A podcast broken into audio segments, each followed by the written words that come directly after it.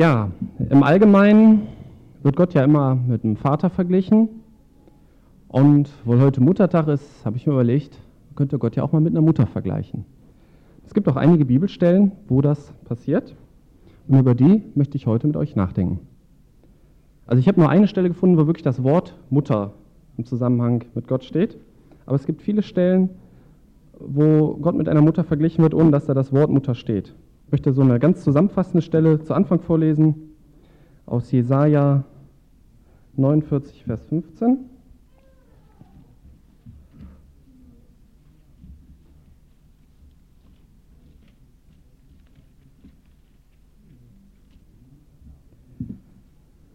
Vergisst etwa eine Frau ihren Säugling, dass sie sich nicht erbarmt über den Sohn ihres Leibes? Sollten selbst diese vergessen. Ich werde dich niemals vergessen. Das könnte man vielleicht so ein bisschen als Überschrift nehmen für diese Predigt und fangen wir mal an. Es ist ja meistens so, dass die Mutter zu ihrem Kind anfangs eine enge Beziehung als der Vater hat. Und da wir laut Markus 10, Vers 15 werden müssen wie die Kinder, um in den Himmel zu kommen, ist es ja sicherlich recht lehr sehr lehrreich, Gott mit einer Mutter zu vergleichen. Das möchte ich jetzt anhand von einigen Begriffen tun. Ich möchte anfangen so mit ganz grundsätzlichen Sachen wie Nahrung, Kleider, Wohnung und sowas. Die Beschaffung dieser Sachen ist meistens Aufgabe des Vaters. Der bringt ja meistens die Kohle nach Hause. Aber man kann natürlich genauso sagen, eine Mutter würde lieber ihr liebstes Hemd, äh, ihr letztes Hemd verkaufen, um ihr Kind zu versorgen. Also ganz klar. Eine Mutter kauft ein, kocht, näht für das Kind, richtet Kinderzimmer ein und, und tut alles, damit es dem Kind gut geht. Sie investiert total viel Zeit dafür. Und genauso hat auch Gott unsere Versorgung garantiert. Ich möchte jetzt mal lesen aus Matthäus 24.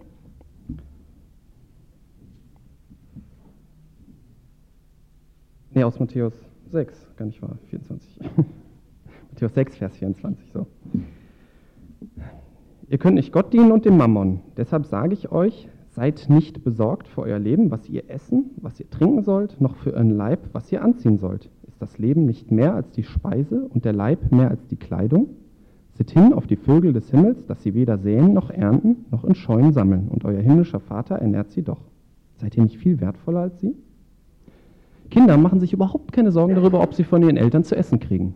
Die stehen morgens auf und erwarten, dass dann das Nutella-Brötchen auf dem Tisch steht. Oder vielleicht das Vollkornmüsli, je nachdem so die Eltern drauf sind. Sie erwarten das einfach. Und genauso sollen wir das auch von Gott erwarten. Klar hat man vielleicht mal Angst oder hat man oft Angst, behalte ich meine Arbeit oder kriege ich eine Arbeit, aber Gott hat garantiert, dass er uns versorgen wird. Die Sachen wie Kleidung, Essen, Wohnung, das hat er uns garantiert. Können wir genauso erwarten, wie Kinder das von ihren Eltern erwarten.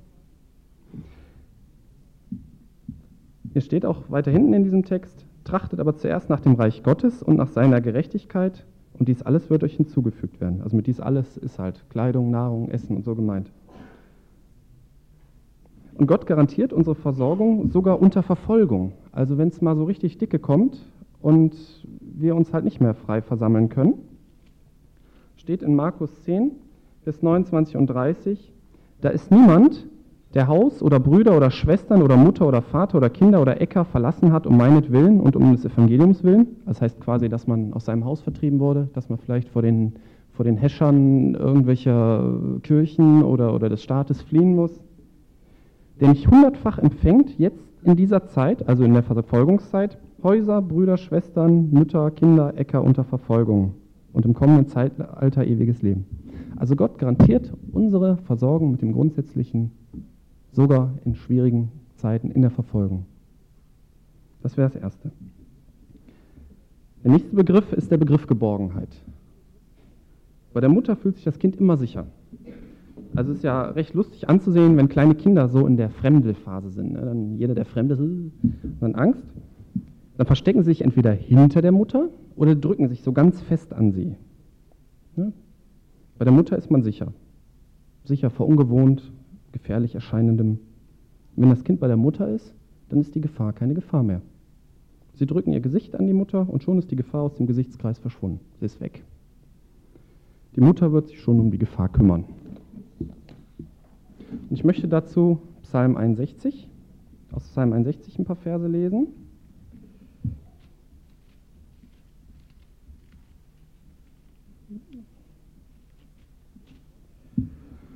Höre Gott mein Schreien, horche auf mein Gebet. Vom Ende der Erde rufe ich zu dir, weil mein Herz verzagt. Du wollest mich auf den Felsen leiten, der mir zu hoch ist. Du bist mir eine Zuflucht geworden, ein starker Turm vor dem Feind. Ich möchte weilen in, dem Zelt, in deinem Zelt in Ewigkeit, mich bergen im Schutz deiner Flügel. Dieser Psalmschreiber, das ist David, der will sich ganz nah bei Gott bergen. Dieses Bild im Schutz deiner Flügel, das kommt natürlich von Henne und Küken her. Ne? Wenn Gefahr droht oder Gefahr zu drohen scheint, irgendein so Raubvogel, dann gehen die kleinen Küken alle zur Henne und verstecken sich unter ihr. Die breitet vielleicht noch die Flügel aus und so, da fühlen die sich sicher. Bei Mutter und Kind ist das so ähnlich oder eigentlich genauso. Die, die Kinder pressen sich an die Mutter ganz nah bei ihr und dann ist die Gefahr nicht mehr da. Nun mag mancher denken, so die Gefahren, die Kinder sehen, die sind ja nur eingebildet. Ne? Wenn dann der nette Nachbar kommt und lächelt, das Kind hat Angst, das ist ja keine wirkliche Gefahr. Und daher kann die Mutter leicht helfen. Aber dem, was ich hier aus dem Psalm vorgelesen habe, da handelt es sich um reale Gefahren. Also hier wollten einige Leute im David ans Leder. Das war richtig praktische Gefahren. Den, vielleicht stammt dieser Psalm aus der Zeit seiner Verfolgung, wo er vor den Häschern Sauls davongelaufen ist. Das steht hier nicht dabei. Wäre aber vorstellbar. Und solche realen Gefahren, die sind ja auch noch da, wenn man den Kopf wegdreht ne, und die Augen zumacht. Ne, wenn mich einer umbringen will, ich mache die Augen zu, bist nicht da, dann ist ja immer noch da. Das funktioniert leider nicht. Aber genauso wie ein Kind das Problem der Mutter überlässt, genauso können, es, können wir es Gott überlassen. Er wird auch mit realen Gefahren fertig. Auch bei Anfeindungen, bei existenzbedrohenden Dingen wie Arbeitslosigkeit, Schwierigkeiten der Familie und so weiter, kann er helfen. Wir sollen ja auch nicht einfach die Augen schließen und so tun, als wäre nichts da, sondern wir sollen unser Gesicht zu Gott hindrehen und uns fest an ihn drücken. Das ist natürlich bildlich gemeint, aber ich denke, ihr versteht das. Und dann können solche Probleme wirklich gelöst werden. Dann kümmert sich Gott darum. Gott bietet uns diese Geborgenheit an. In Matthäus 23, Vers 37 weint Jesus über Jerusalem und sagt, wie oft habe ich deine Kinder versammeln wollen, wie eine Henne ihre Küken versammelt unter ihre Flügel, und ihr habt nicht gewollt. Diese Geborgenheit in Gott gibt es nicht automatisch, sondern nur, wenn man sie will. Ja, ich möchte zum nächsten Begriff kommen. Der nächste Begriff ist Trost. Hierzu möchte ich Jesaja 66, Vers 13a lesen. Das ist auch der einzige Vers, wo das Wort Mutter im Zusammenhang mit Gott vorkommt.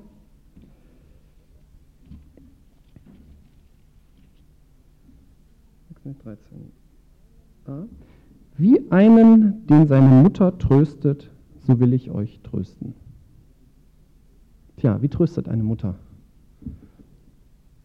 Als erstes muss man dazu vielleicht mal feststellen, so dass die Kinder in den Augen von Erwachsenen oft recht irrationale, eigenartige Probleme haben. Ich kann mich entsinnen, ich habe früher als Kind gern mit einem aufgeblasenen Luftballon gespielt. Stundenlang. Fand ich total klasse. Und einmal ist so ein Ding geplatzt. Und da habe ich geheult. Meine Mutter wollte mir erst erklären, dass es lustig sei, wenn ein Ballon platzt, aber ich habe ihr das nicht so abgenommen und habe weiter geheult. Dann hat sie mich in den Arm genommen und dann war irgendwie alles wieder gut. Was macht also ein kleines Kind, wenn es irgendwas hat? Es flüchtet sich in den Arm seiner Mutter, drückt sich an sie und die Mutter redet beruhigend mit ihm. Dem Kind kommt es jetzt nicht auf eine exakte Problemanalyse an, sondern einfach auf die Nähe der Mutter. Die Mutter findet oft auch die richtigen tröstenden Worte, auch wenn sie das Problem vielleicht manchmal gar nicht nachvollziehen kann. Der größte Trost für das Kind ist sowieso diese unausgesprochene Botschaft, die durch das in den Arm nehmen deutlich wird ich bin für dich da. Allein dadurch, dass die Mutter das Kind in den Arm nimmt, sagt sie damit, ich bin für dich da. Zu Gott können wir auch mit allem kommen. Er ist immer da und versteht unsere Probleme sowieso vollkommen. Und wenn wir mal so ganz ehrlich sind, dann müssen wir zugeben, dass unsere Probleme, besonders hier so im reichen Westen, eigentlich oft auch unbedeutend sind, wie sie uns oft bei Kindern erscheinen. Ich kann mir entsinnen, wie ich vor fünf Jahren das erste Mal in Kroatien war und diese das ganze kaputte Land vom Krieg gesehen habe, das Flüchtlingselend. Und dann kam, kam, ich wieder nach Hause und hatte halt das Problem, ich hatte keine Diplomarbeit, ich brauchte unbedingt einen Nebenjob, den hatte ich auch nicht, und ich hatte auch kein Auto und war deswegen recht immobil. Und dann habe ich an Kroatien gedacht und habe ich mir überlegt, eigentlich hast du kein Problem, eigentlich geht es dir gut. Aber trotzdem nimmt Gott unsere Probleme total ernst, genauso wie auch die Mutter das Problem des Kindes ernst nimmt. Auch wenn unsere Probleme in Gottes Augen vielleicht unbedeutend sind. Er kümmert sich darum. Und er tröstet uns auch, auch wenn unsere Sorge uns, also unsere Sorge in Gottes Augen wahrscheinlich eher unbedeutend ist. Er nimmt sie total ernst und er tröstet uns.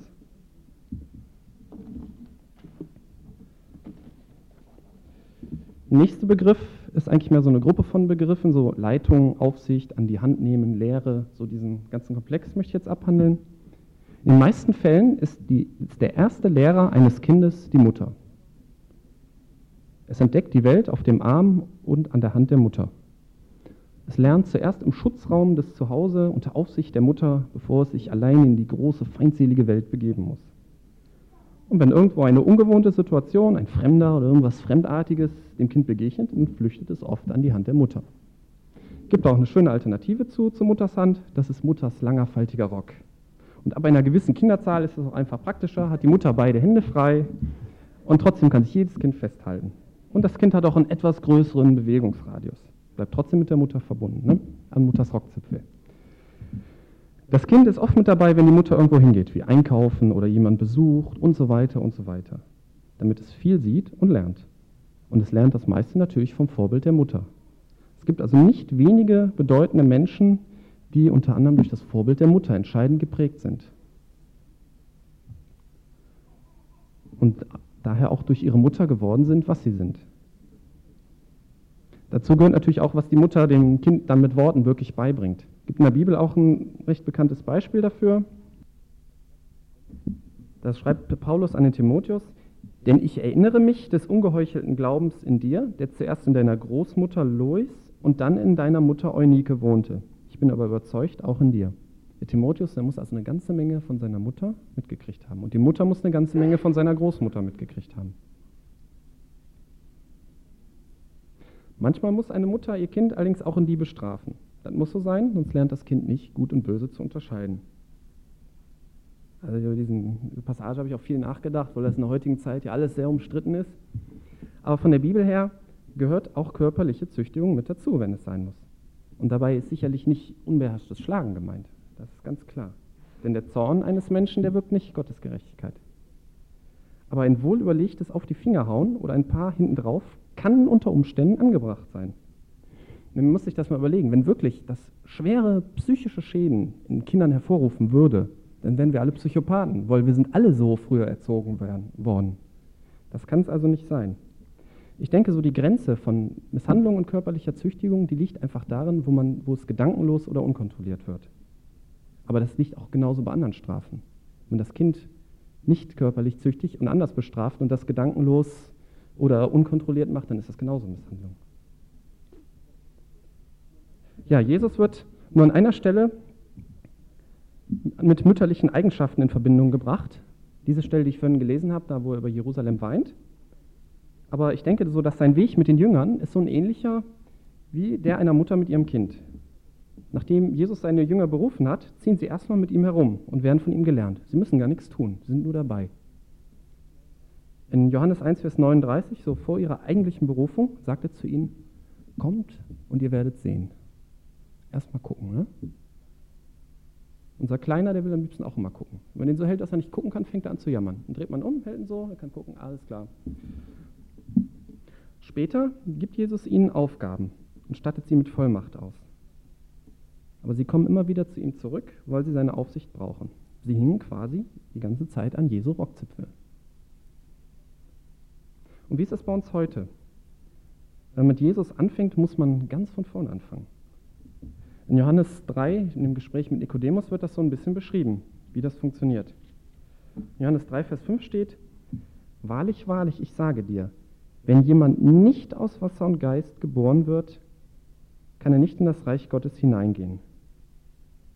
Wasser und Geist. Ne? Wasser steht für Reinigung und Geist für den Geist Gottes. Zuerst muss man sein altes, gottloses Leben als falsch vor Gott bekennen. Dazu gehören auch Tatsünden, die einem bewusst werden. Gottlos heißt in dem Zusammenhang nicht so, dass man ein sozialistischer Vaterlandsverräter oder sowas ist, sondern dass man sein Leben nach eigenen Vorstellungen ohne Gott geführt hat. Ohne Gott zu fragen. Kann durchaus religiös sein, aber man hat es halt so gemacht, wie man das selber wollte und nicht wie Gott es will. Und der Geist Gottes wirkt diese Erkenntnis und wenn man das erkannt hat und sein Leben Jesus übergibt, dann empfängt man den Heiligen Geist und dann fängt man von vorne an als Baby. Genauso wie ein Kind geboren wird, fängt man als Christ von ganz vorne an.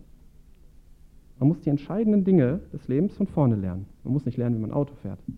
Aber man muss zum Beispiel lernen, was ist der Sinn meines Lebens, wofür bin ich da, wie verbringe ich meine Zeit sinnvoll.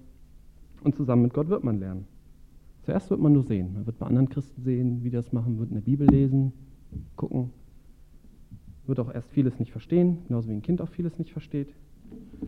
Dann wird man erste eigene Aufgaben anvertraut kriegen, aber man wird immer an Gottes Rockzipfel hängen bleiben. Das ist etwas, was wir, also diesen Gottes Rockzipfel dürfen wir nie loslassen, ein ganzes Leben lang nicht.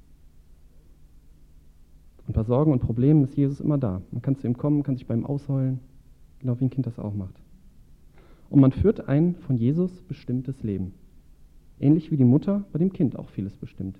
Wenn die Mutter zum Beispiel nicht sagen würde, du gehst in die Schule, du gehst früh ins Bett, die meisten Kinder würden nicht freiwillig in die Schule gehen oder früh ins Bett gehen. Bin ich ziemlich sicher. Hätte ich früher auch nicht gemacht. Das Kind versteht viele Zusammenhänge nicht. Und genauso ist es bei uns Erwachsenen auch. Wir verstehen auch vieles nicht. Und deswegen muss Gott vieles vorgeben und wir müssen lernen, auf ihn zu hören. Und er muss uns auch manchmal züchtigen. Dann lässt er Dinge zu, die uns nicht gefallen. Aber das ist wirklich zu unserem Besten. Psalm 94, Vers 12 steht,